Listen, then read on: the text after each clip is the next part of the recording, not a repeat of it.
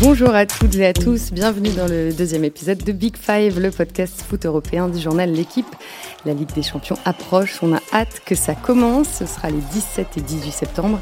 Cette semaine, on va justement parler de nos clubs français avant le début de la plus belle des compétitions. Paris, Lyon et Lille sont-ils prêts pour leur début sur la scène européenne? Et puis on se tournera du côté des femmes. Les championnats européens attirent de plus en plus de monde dans les stades, sauf chez nous, et on aimerait bien comprendre pourquoi. Euh, aujourd'hui, je suis accompagnée en studio d'Arnaud Herman, reporter spécialiste notamment du PSG au journal. Salut Arnaud. Bonjour. Il y a aussi avec nous Régis Dupont, reporter également, grand connaisseur de l'Olympique lyonnais et du Brésil. Salut Régis. Salut Marie-Amélie.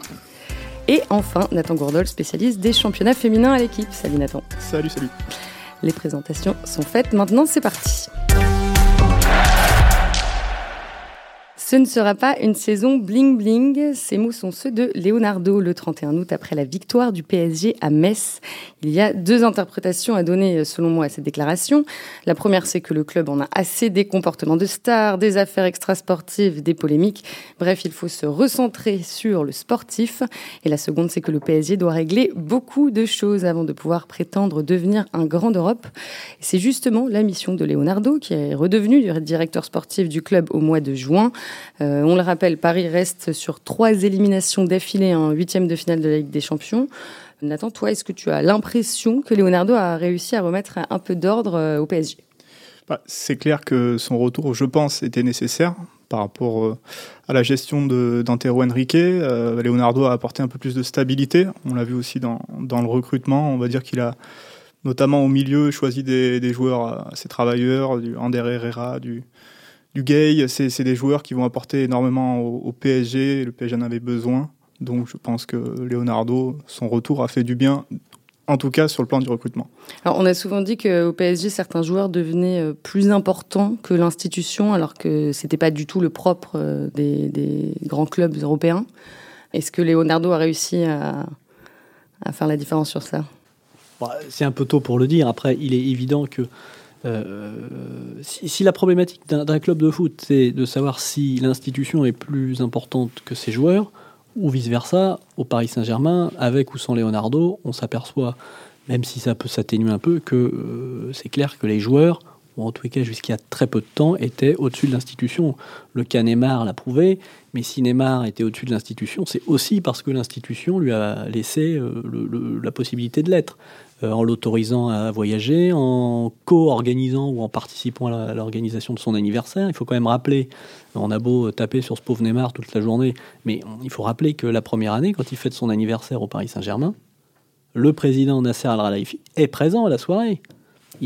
Si, si vous voulez pas cautionner le, côté bling bling de vos joueurs ou le fait qu'ils sont peut-être plus importants ou qu'ils prennent plus de place, bah vous, vous venez pas à l'anniversaire. Donc euh, au Paris Saint-Germain, l'arrivée de Leonardo n'a pas encore totalement rééquilibré, mais on, sait que c'est le message et c'est l'une de ses missions de faire du club une entité très forte au même titre que les grands clubs européens. Là, tu parlais de, Neymar. Euh, cet été, au point de vue euh, communication, Leonardo a plutôt bien géré le dossier. Ah, c'est clair, c'est clair. Alors, on, parlait du, bling-bling. En fait, évidemment, le PSG peut arrêter de faire du bling-bling parce que ça a été fait, le bling-bling. On a eu Ibrahimovic il y a, quelques années et surtout Neymar Mbappé. On a les stars. Maintenant, effectivement, il fallait recruter à des endroits bien précis. Ça a été fait. Et là, euh, Leonardo a été très bon du point de vue donc sportif en recrutant un gardien, des milieux défensifs qui étaient importants. les milieux et donc, défensifs, c'était en Théo Henrique qui les avait ficelés quasiment. On va parler du mercato hein un tout petit non, peu. faut quand même le dire. Un petit peu euh, plus tard, pardon. Antero Henrique qui euh, agissait beaucoup plus dans l'ombre que Leonardo. Oui, pour le coup, oui, Leonardo, il a, il a cette capacité à être à l'aise, euh, que ça soit caché ou, ou, dans la lumière. Il a, il a cette faculté de passer d'une langue à l'autre, de vous mettre à l'aise, de vous taper dans le dos, de lever le pouce, de vous... avec Leonardo, vous passez toujours un bon moment, même si au final, euh, derrière, vous, quand vous êtes dans la peau du journaliste, vous n'aurez pas forcément grand-chose à, tirer de ce que la discussion que vous pouvez avoir avec, lui, parce qu'il est très malin, il sait très bien ce qu'il peut dire, ne pas dire, et en général, il dit pas grand-chose, mais vous passerez un bon moment. C'est en ça qu'il a cette faculté à séduire son auditoire, quel qu'il soit. Et Arnaud, toi, tu, tu suis euh, le PSG au quotidien presque. On essaie, oui. Mm. Est-ce que tu sens euh, que l'atmosphère en interne a changé avec le retour de Leonardo? Leonardo, il faut savoir que c'est quelqu'un de très agréable au, contact. Il va vous taper dans le dos, il va, il va vous faire un grand sourire, il va lever le pouce, il va passer dans les bureaux, il va dire bonjour à tout le monde. Après, euh, dans le travail, c'est quelqu'un qui est très très dur. C'est-à-dire qu'il peut euh, dire les choses de façon très sèche. Euh, il, avance. Si on n'avance pas avec lui, bah, on, se retrouve sur le bas-côté. Donc, effectivement, il est, on va dire, compte tenu de, l'après Leonardo R numéro 1, vu ce qui s'est passé, il revient un peu avec un état de grâce en disant ah bah, avec Leonardo, tout va s'arranger. Effectivement, il y a beaucoup d'éléments positifs depuis son retour, mais il faut savoir que Leonardo, il va avancer. Et si vous n'avancez pas avec lui euh, pour différentes raisons, parce que vous n'êtes pas capable, parce que vous n'êtes pas prêt, parce que vous, avez des points de vue divergents, ben, il va avancer, il vous laissera euh, sur le bas Leonardo, il fera pas de cadeau aux gens en interne. Après, effectivement, il a cette capacité de séduction que n'avait pas, euh, pour X ou Y raison, euh, Olivier Létang, parce qu'il était dans l'ombre, Patrick Kluivert, parce qu'il était vraisemblablement incompétent, au moins à ce poste-là, et Antero Henrique, parce que c'est pas sa nature, c'est quelqu'un, euh, comme tu l'as dit, qui, qui, aime l'ombre. Leonardo, lui, il a cette faculté à travailler dans l'ombre et aussi à être plutôt bon quand il est dans la lumière. Ouais, je pense que sa sortie en fin de mercato, notamment, a, été appréciée, en tout cas a été relayée positivement par tous les médias, euh, où il a abordé notamment le cas Neymar. Il élude pas forcément les questions, comme, tu le disais. Je pense qu'il est assez malin pour les, retourner, en tout, cas à son avantage. Et ça, c'est bien pour l'image du PSG par rapport à un terreau qui était, comme tu le disais, dans l'ombre. Et finalement, on en savait un peu moins sur la politique sportive du PSG que ce que Leonardo veut laisser voir, en tout cas. On peut dire globalement, il a plutôt euh, réussi le mercato, avec euh, les arrivées euh, notamment du gardien Kélan Navas, d'Idrissa Ganagay au milieu de terrain, et bien sûr de l'attaquant Mauro Icardi. Est-ce que c'est -ce c'est quelque chose dont il peut être satisfait? Bah, il peut d'autant plus être satisfait de ça on parlait de, Leonardo, de, son rôle, mais c'est surtout son aura qui est totalement différente. Quand, on parlait du club qui était plus petit que les joueurs quelque part, Là, avec Leonardo, on a un, directeur sportif qui peut parler les, yeux dans les yeux avec Neymar, le remettre à sa place, qui n'existait pas jusque-là euh, au PSG. Ça n'a jamais existé, y compris d'ailleurs euh, lors de la première euh, époque Leonardo avec Ibrahimovic, où finalement Ibrahimovic pouvait être plus grand que le club. C'était assumé et quelque part avalisé par l'attitude de, de, Nasser Al-Khelaifi. Donc, à tout point de vue, Leonardo a bien travaillé cet été Maintenant, évidemment, la saison commence et là, c'est entre les pieds des joueurs. Mais est-ce que, est que le, d'un point de vue sportif, est-ce que le, mercato est réussi grâce à Leonardo? Leonardo, il, est, il, est, il a une phrase qui, alors je, le cite, hein, il dit euh, quand on vous l'interroge sur un tirage au sort de Coupe d'Europe, vous, vous, lui dites, ou un tirage au sort euh, lambda en général, vous dites, alors c'est un bon tirage, il vous dit toujours, bah, on verra après. Et ben là, c'est exactement ça. On va voir, euh, pour le savoir s'il a bien travaillé ou si ça fonctionne sportivement, il faudra voir à l'issue, ou en tous les cas en cours de saison notamment, si les recrues, sont au rendez-vous, si euh, l'amalgame entre anciens et nouveaux se fait, si euh, euh, l'amalgame avec le staff technique et Thomas Tuchel s'effectue également, parce que ça va pas être simple cette saison pour Thomas Tuchel, notamment sur le dossier Neymar, qui revient alors qu'on s'entendait à ce qu'il s'en aille peut-être. Donc voilà, donc on verra après coup, mais il est évident que si on fait un bilan simplement très factuel, on se dit ah, ils ont pris un gardien qui a gagné trois fois avec des champions, qui n'était pas assis sur le banc, mais qui était pour le coup titulaire, qui a fait de très grands matchs, notamment contre la Juve, contre le Bayern avec le Real, qui a été partie prenante de ses succès. Prenez Mauro Icardi, que beaucoup d'équipes auraient voulu avoir. Après, vous pouvez vous dire, bon, le club, vous avez gardé Neymar, qui, il faut quand même pas se mentir, le meilleur joueur de, de cet effectif, bien au-dessus des autres. Vous pouvez vous dire que ça sent bon ou que probablement, euh, les choses se, sont pas mal alignées. Après, il faudra voir ce que ça donne sur le terrain. La saison dernière, je vous rappelle qu'en début de, saison, tout le monde imaginait qu'ils allaient aller gagner la Ligue des Champions. Et eux, les premiers, c'est sûrement ce qui les a perdus. Mais est-ce que Paris a déjà été aussi bien armé en termes d'effectifs sous l'ère Qatari? Non, je pense qu'effectivement, c'est la première fois que Paris est, aussi bien armé. Mais ça amène aussi une autre question. C'est que, par exemple, euh, au niveau offensif, avant, la hiérarchie était assez claire. Là, cette fois, ils sont quand même 4, voire 5 pour 3 euh, ou 4 postes au mieux. On va voir comment ça va se passer. Icardi ou Cavani, euh, Neymar, comment, comment Neymar va-t-il revenir? Est-ce que tout de suite il va être réinstallé comme un titulaire indiscutable ou est-ce qu'on va le faire un petit peu patienter, un petit peu payer? Et surtout, comment cette concurrence va être vécue par, euh, par ces joueurs, puisque ce ne sont que des joueurs qui, dans toute leur carrière, n'ont été que titulaires. Moi, j'ai un petit bémol à ça. Je ne suis pas certain que ça soit. L'effectif est de qualité, hein, c'est pas, pas le problème. Mais je ne suis pas certain que ça soit, soit bien supérieur à, par exemple, celui qu'on avait connu en 2012, 2013, 2013, 2014, avec la dernière année d'Ancelotti et celle de, Laurent Blanc. Parce qu'évidemment, vous avez qu'on peut appeler deux stars planétaires, Neymar, Mbappé. Mais à l'époque, vous aviez Ibrahimovic qui en était quand même une, peut-être un peu moins brillante, mais qui en était une. Mais après, au, poste de latéraux, le gardien de but, Sirigu à l'époque, les milieux de terrain étaient pour moi supérieurs au milieu de terrain, voire aux latéraux d'aujourd'hui. Donc euh, il, y aura, il, peut y avoir débat, euh, surtout face aux matchs, euh, lors des matchs qui vont compter, donc le Real dès cette semaine et après peut-être Lyon en championnat le week-end prochain, mais il y aura débat sur la profondeur et la réelle qualité de cette équipe, notamment ses latéraux et, son milieu de terrain. Oui, parce que les latéraux, c'est un problème persistant. à gauche, Juan Bernat est plutôt solide, mais sa doublure Kurzawa n'offre pas vraiment de garantie. Et à droite, c'est encore pire. L'entraîneur Thomas Tuchel ne veut plus de Thomas Meunier, je pense que c'est acté. Thilo Kerrer ne s'est jamais imposé et Colin Dagba est encore un peu juste pour être titulaire. Ouais. Je voulais rebondir sur ce que disait Arnaud aussi au milieu.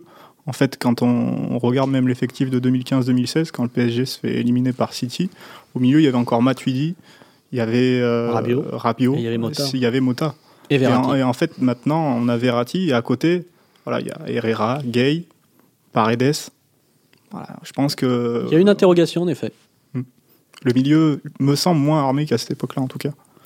Euh, et pour finir sur Paris, donc le, match contre le Real, ce sera le, 17 septembre. Le Real, on en parlait justement il y a 15 jours, n'est pas vraiment au top de sa forme. Comment Paris euh, peut espérer le battre? Bah, en étant simplement à son niveau, je pense qu'aujourd'hui, euh, il, y a de fortes chances que, Paris soit plus fort que le Real à l'heure qu'il est. on en reparlera au printemps, mais pour l'instant, Paris me semble mieux équilibré, plus en forme. En plus, Modric devrait être absent pour le premier match. Donc, objectivement, Paris a les arguments pour gagner même sans Neymar. Euh, contre, même sans Mbappé. Alors, oui, on rappelle euh, Neymar suspendu, euh, Mbappé blessé et Kipembe, Kerrer et Draxler blessés aussi. Alors, Kimpembe, il est, il est prêt à jouer, mais effectivement, Draxler et Kerrer sont, sont blessés à la voûte plantaire et il y, a quand même une interrogation sur le, le niveau qu'aura Mauro Icardi, qui a été quand même blacklisté à l'Inter pendant 4 mois. Euh, le niveau de, de Cavani qui va, qui va revenir ce week-end normalement, mais qui a été blessé 3 semaines. Herrera, idem, qui doit revenir, mais qui a été absent un mois. Et puis après, vous avez encore euh, l'interrogation euh, au-delà de, Neymar qui est suspendu, sur euh, l'ensemble de l'équipe. Donc tu vois pas nécessairement le PSG plus fort que le Real comme euh, ce que Aujourd'hui, le Paris Saint-Germain a un effectif qui est de nature à concurrencer des équipes comme le Real Madrid, et qui, comme Régis l'a très bien dit, qui est un petit peu en plus en difficulté en ce début de saison. Mais mercredi prochain, il y a quand même pas mal d'interrogations autour de, de, ce Paris Saint-Germain, puisque il y a quand même beaucoup de joueurs majeurs qui sont soit en phase de retour, soit euh, bah, absents, hein, euh, notamment euh, Neymar et, Mbappé. Oui, il y a les interrogations de l'autre côté aussi, en fait, parce que c'est vrai que le Real Madrid a pas mal de joueurs blessés. Donc finalement, ce sera un choc entre deux équipes assez affaiblies sur le moment.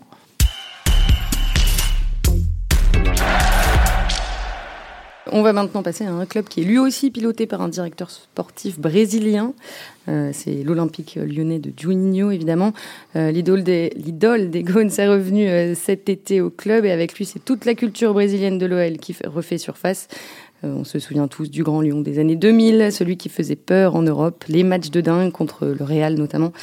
Euh, moi, je ne suis pas supportrice lyonnaise, mais ces matchs-là font partie de mes meilleurs souvenirs. Euh, et cette saison, justement, les fans de l'OL veulent retrouver ces frissons de euh, la Ligue des Champions.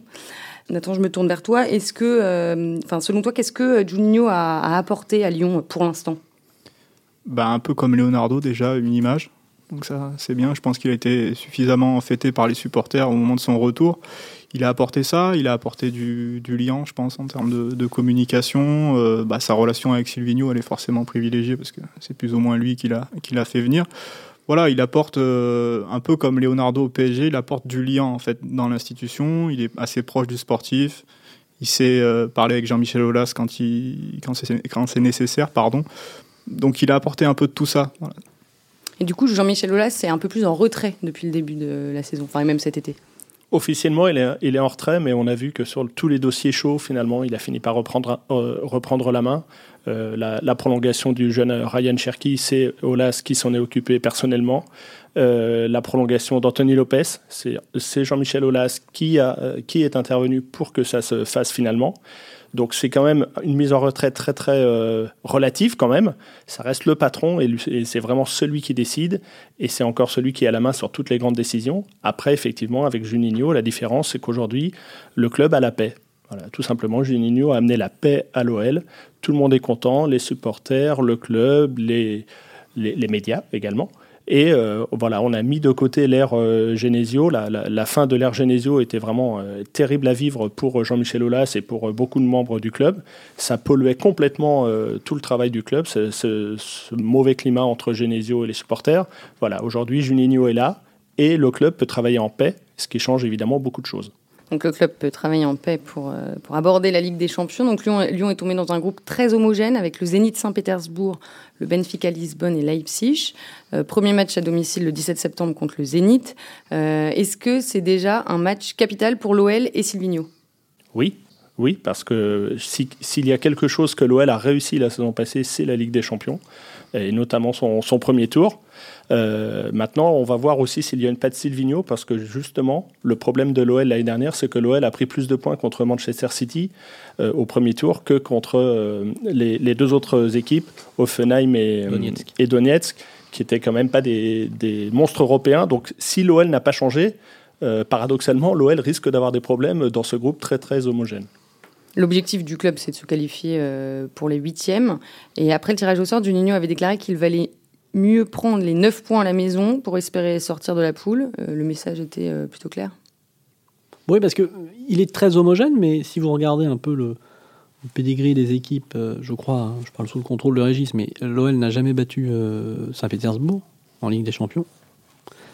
Benfica, et là encore je parle sous le, le, contrôle de Régis, qui est un spécialiste du football portugais, c'est un, malgré tout un bon club européen qui fait des prestations très cohérentes chaque saison. C'était euh, finaliste de la Ligue Europa il n'y a pas très très longtemps. Et puis après, euh, Leipzig aujourd'hui sont premiers de Bundesliga. pour peu que ça tourne bien pour, pour les Allemands, on peut imaginer, même si on prétend que c'est un groupe homogène, que Lyon ait plus de difficultés à se qualifier peut-être que la, saison dernière, alors qu'il y avait Manchester City qui faisait office de, candidat au titre. Donc euh, oui, il y a plutôt intérêt à prendre des points à domicile.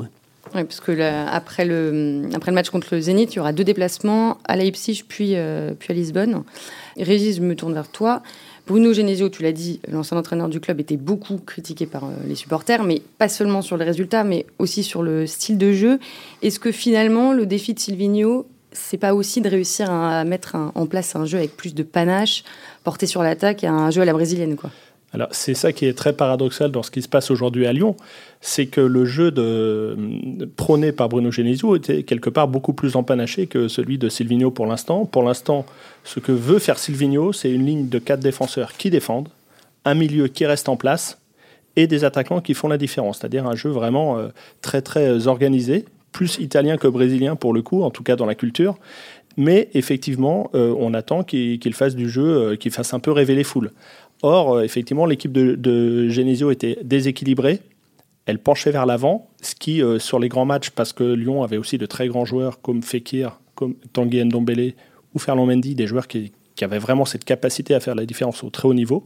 Euh, avec Genesio, cette équipe pouvait sortir des très très grands matchs les grands soirs. Là, avec Silvino, on arrive à un cadre beaucoup plus précis, beaucoup plus strict, mais c'est aussi ce qu'attendent les, les, supporters, dans la mesure où les supporters, ils attendent du beau jeu, mais ils attendent d'abord des résultats. Et euh, on peut penser qu'avec un jeu euh, comme celui qui est prôné par Silvino, en tout cas pour l'instant, euh, Lyon aura des résultats plus, cohérents, en tout cas plus réguliers que la, saison passée. Et puis il faut donner aussi le bénéfice du doute à, à, Silvino. Évidemment, à, la base, quand on construit une équipe, on commence par la défense et après, on voit comment on peut bien attaquer. On verra dans trois mois quel est vraiment le jeu que Silvino veut mettre en place. Oui, après, c'est, c'est pas encore le, Brésil de Dunga, quand même, ça joue quand même un peu plus que, que ça. Mais effectivement, il est arrivé avec, euh, avec ce projet-là, d'abord bâtir défensivement, et je crois qu'il s'est pas caché sur ses ambitions au moment de son arrivée, de sa présentation. Il, voilà, c'est pas un entraîneur défensif à proprement parler, mais il veut mettre l'accent là-dessus dans un premier temps, et après devant, avec les joueurs qu'il a, de paille qui est en feu sur ce début de saison, il y a quand même de quoi faire.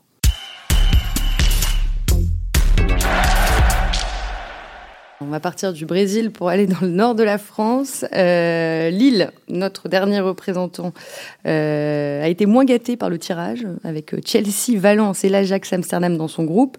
Euh, Lille commencera d'ailleurs par un déplacement à Amsterdam le 17. Euh, ma première question, messieurs, est très simple. Est-ce que Lille a une chance de sortir de ce groupe? Moi, je ne pense pas. Après, euh, le terrain me fera peut-être mentir, parce que déjà, il y a un déficit d'expérience très important euh, à Lille. Donc, il est évident que face à des habitués de la Ligue des Champions, notamment Valence, même si Valence est en crise actuellement, puisqu'il vient de changer d'entraîneur, c'est quand même une équipe qui a l'habitude de jouer des compétitions européennes. Chelsea, évidemment, dernier vainqueur de la Ligue Europa, si je ne me trompe pas, c'est ça. Ça reste aussi un- une équipe importante. Et le dernier, vous avez dit L'Ajax euh, l'Ajax, euh, fi- demi-finaliste, quasi finaliste la saison dernière, même s'ils ont perdu des joueurs majeurs cet, Mm. cet été. Voilà, pour Lille, je pense que euh, terminer troisième, ça sera déjà une bonne performance, puisque ça leur permettra d'être reversés en Ligue Europa et d'aller euh, gagner de l'expérience pour bonifier l'effectif pour le futur, et puis aussi par rapport à leur modèle économique, hein, rappelons-le, qui est de faire monter des joueurs pour les vendre le plus cher possible après. Pour moi, la chance de Lille, c'est justement d'être tombé contre des gros bras, des équipes qui vont faire le jeu et qui finalement vont s'offrir euh, au jeu de Lille. Lille, c'est un jeu de contre. On, dé- on- on défend en bloc et on balance euh, des, flèches euh, vers l'avant dès qu'on peut. Et finalement, bah, on va le voir déjà dès le premier match à Amsterdam. Ça va être, c'est un schéma parfait pour Lille. Évidemment, c'est un schéma parfait si Lille euh, est capable de résister pendant, euh, pendant un quart d'heure, 20 minutes, 30 minutes aux, aux offensives adverses. Parce qu'effectivement, quand on manque à ce point d'expérience européenne, à un moment, c'est, ça devient quand même très compliqué. Là, je regardais avant, euh, même José Fonte, qui est l'élément le plus expérimenté de l'équipe, a, a toujours pas disputé un seul match de Ligue des Champions. C'est quand même c'est colossal. Et à ce niveau de la compétition, c'est souvent rédhibitoire. À peine 24 ans de moyenne d'âge, l'effectif lillois. Ouais, il y a ce manque d'expérience. Il y a le fait aussi que sur le mercato, y a pas mal de paris. Quoi. Je suis pas sûr que Lille se soit vraiment renforcé cet été. Un Renato Sanchez, euh, même si ça a été un super joueur à l'Euro 2016, depuis, il est toujours un peu à la recherche de son niveau. Est-ce que c'est vraiment un patron pour la Ligue des Champions? Je sais pas. Arrivé Euh, du, du Bayern euh, Munich pour euh, 20 millions d'euros. C'est exact. Euh, Yassizi, le, le Turc, pareil, il est précédé d'une bonne réputation, mais pour l'instant, sur les premiers matchs qu'il a fait avec le LOSC, c'est pas top. Euh, Timothy Weah, je suis pas sûr que ce soit encore un joueur fait pour, euh, pour la Ligue des Champions. Bah, Il y a quand même Victor euh, Osimhen, euh, le, qui est arrivé pour 15 millions de Charleroi, déjà. Ouais, c'est la quatre bonne buts, pioche. de- 4 buts en 4 matchs de Ligue 1. Ouais, Oui, en, en, 4 matchs de Ligue 1. Là, on, ça sera la Ligue des Champions. Non, puis c'est toujours. C'est un je- début encourageant. Oui, bah évidemment. Non, mais je vais pas vous contredire. Vous avez tout à fait raison. Mais, Mais, après, depuis quand faut. tu me vous vois euh, Oh, bah, je sais pas. Moi, je voulais rendre le chose un peu plus solennel, mais on peut se tutoyer, effectivement. bah oui. Euh, non, mais il y, a- il y a quelque chose de. euh, Oshimen, il arrive. Bon, il est très bon depuis le départ, mais c'est pas. Moi, je trouve. hein, après, on n'est pas obligé de partager mon avis. C'est pas lui qui doit porter, même si c'est l'attaquant phare du club, toute la responsabilité. On va dire bon, allez, on a Oshimen, ça va, ça va aller. On va, on va y aller. Ah, C'est beaucoup plus compliqué que ça. C'est comme à l'époque à Lyon où c'était aux, aux gamins de euh, d'assurer le minimum. euh, syndical quand ça, tanguait. Ah Non, il faut qu'il y ait autour des joueurs d'expérience, alors qu'ils aient joué ou pas la Ligue des Champions, euh, qu'ils soient quand même aussi bien insérés dans le collectif. Ce garçon, il fait de très belles choses depuis qu'il est arrivé, mais euh, il faut peut-être pas trop lui en demander tout de suite, parce que si euh, on attend que ça soit lui qui fasse euh, toute la différence, et c'est pour peu qu'il passe à côté d'un ou deux matchs, on va dire, euh, voilà, et puis voilà. Donc, laissons les choses se faire progressivement pour lui, même si pour l'instant, effectivement, c'est plutôt la bonne pioche. Lyon, c'est le bon exemple parce qu'effectivement, Merci quand, Régis, sympa. quand Lyon euh, avait mis les jeunes comme ça pour un peu sauver la, la maison en flammes, ça marchait plutôt bien en, en Ligue 1. En Coupe d'Europe, c'était beaucoup plus compliqué. Voilà, c'est vraiment un, un monde différent, l'Europe et la Ligue des Champions encore plus.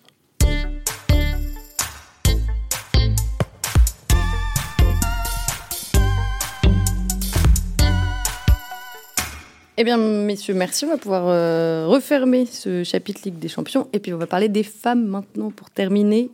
Euh, je vais vous donner un chiffre. Euh, 31 213, c'était le nombre de spectateurs à l'Etihad Stadium euh, à Manchester City le week-end dernier pour le premier derby mancunien de l'histoire de la Super League. Et ce chiffre a de quoi faire rêver en France quand on sait que certains matchs de D1 attirent à peine 300 personnes. Euh, alors après le mondial réussi euh, cet été, euh, est-ce que c'est pas décevant de voir à nouveau les tribunes presque vides pour des matchs de D1 euh, féminines? Ah, Nathan est mieux placé pour, je pense, livrer le premier commentaire.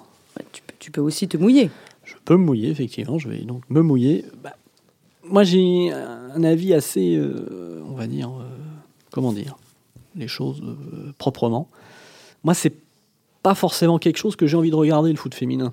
Mais bon, donc j'ai du mal à l'engouement sur la Coupe du Monde. Il était réel parce que c'était en France, parce que c'est un autre football très agréable, avec une belle ambiance conviviale, familiale. Il n'y a pas d'insultes, il n'y a pas tous les problèmes liés aux, supporters et notamment aux ultras dans le football en général. Donc, ça a apporté autre chose de rafraîchissant, très bien, avec cet espoir un peu vain que nos Françaises allaient faire quelque chose.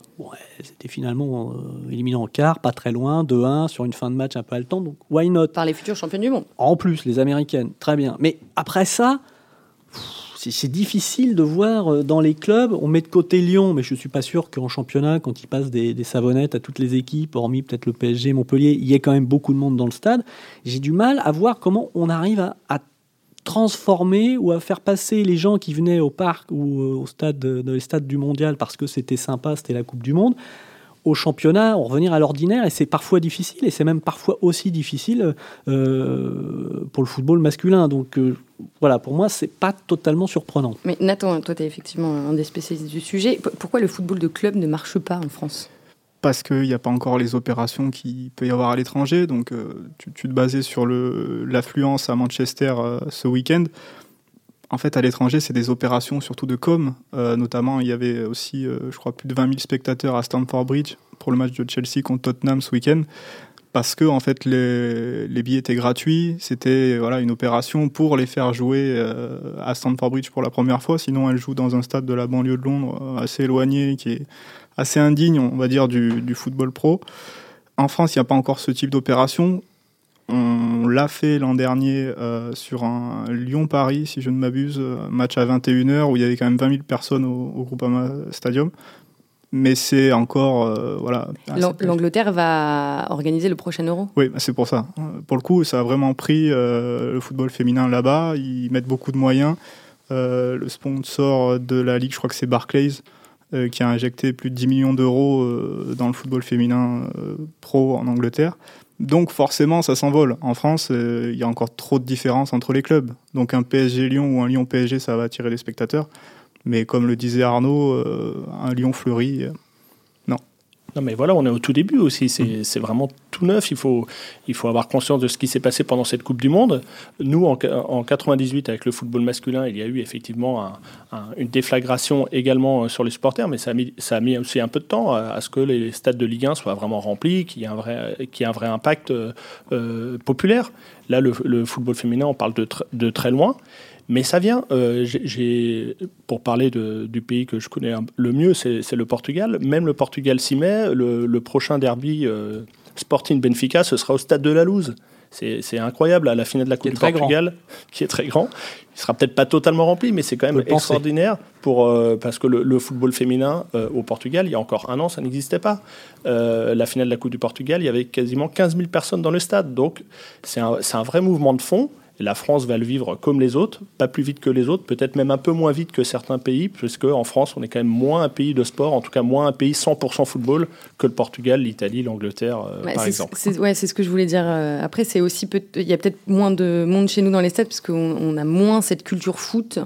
Ah, c'est évident, c'est évident. Quand euh, on, donne l'exemple de Chelsea-Tottenham ou de Manchester City-Manchester United, il est évident que le foot féminin anglais bénéficie aussi euh, de, ce que représentent ces matchs au niveau masculin. Mmh. C'est-à-dire que le choc de Manchester ou le derby de Manchester, ça suscite un tel engouement chez les garçons, on peut penser que ça, il y, a une bascule un peu vers le foot féminin.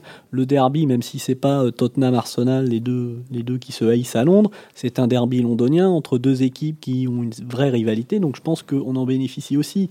En France, ça va se limiter à, à PSG-Lyon, Lyon-PSG, parce que euh, Nathan parlait de Fleury. Le problème aussi, c'est que euh, Fleury, très bien qu'une équipe de banlieue parisienne comme ça ait une équipe euh, qui joue en première division féminine, mais Fleury, au niveau du, football français, c'est rien.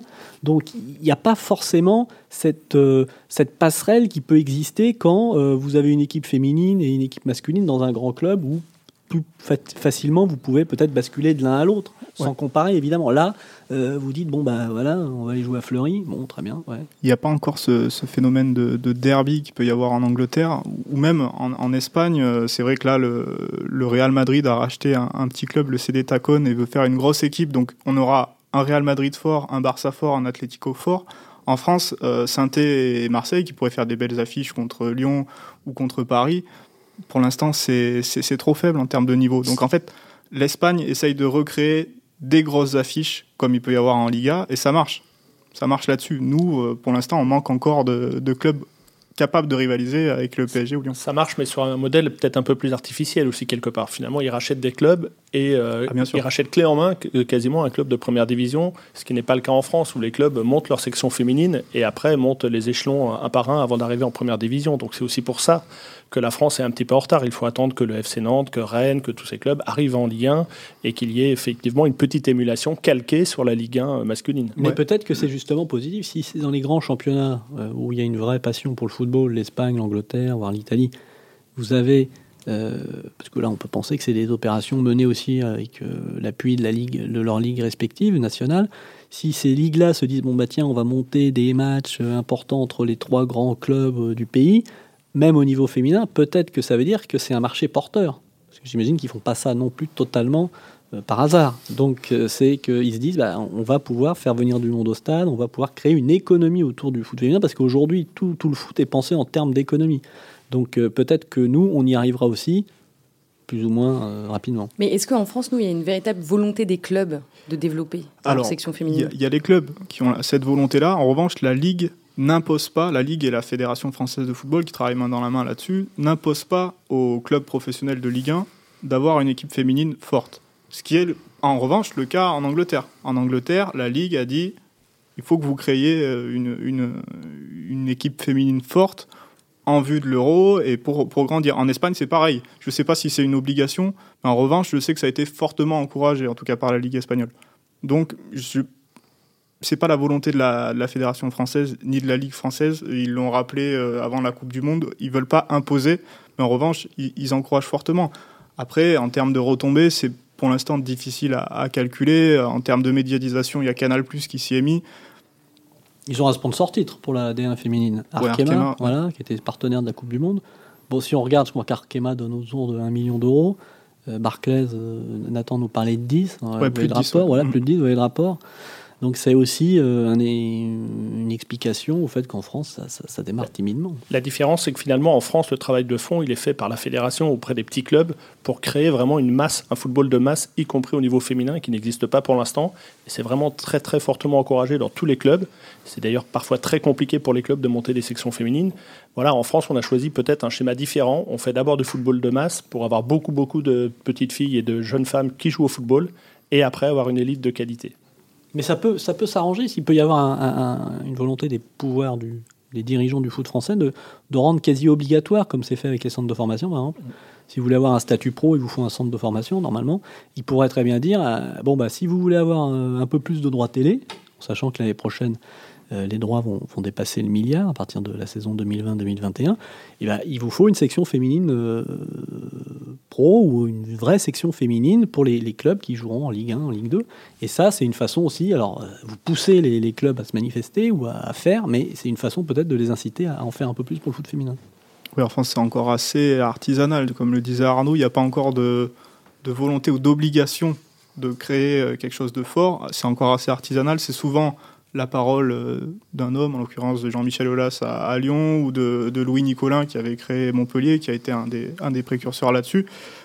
Mais c'est encore trop au cas par cas, quoi. C'est pas une, une, vague, une vague où voilà, il y a des clubs qui commencent à se monter. Il y a Reims qui se structure notamment, qui était un club euh, pareil pionnier, mais dans les années 70 du football féminin. Mais il n'y a rien de, massif là-dedans. Alors qu'en Angleterre, euh, Sheffield, Bristol créent des clubs parce qu'il y a une demande derrière. Euh, ce sera le mot de la fin. Merci Nathan, euh, merci à Régis et à Arnaud. Euh, merci aussi à Louis Godefroy et à Roland Richard pour, pour leur aide et pour la technique. et puis on se retrouve la semaine prochaine pour le début de la Ligue des Champions. Salut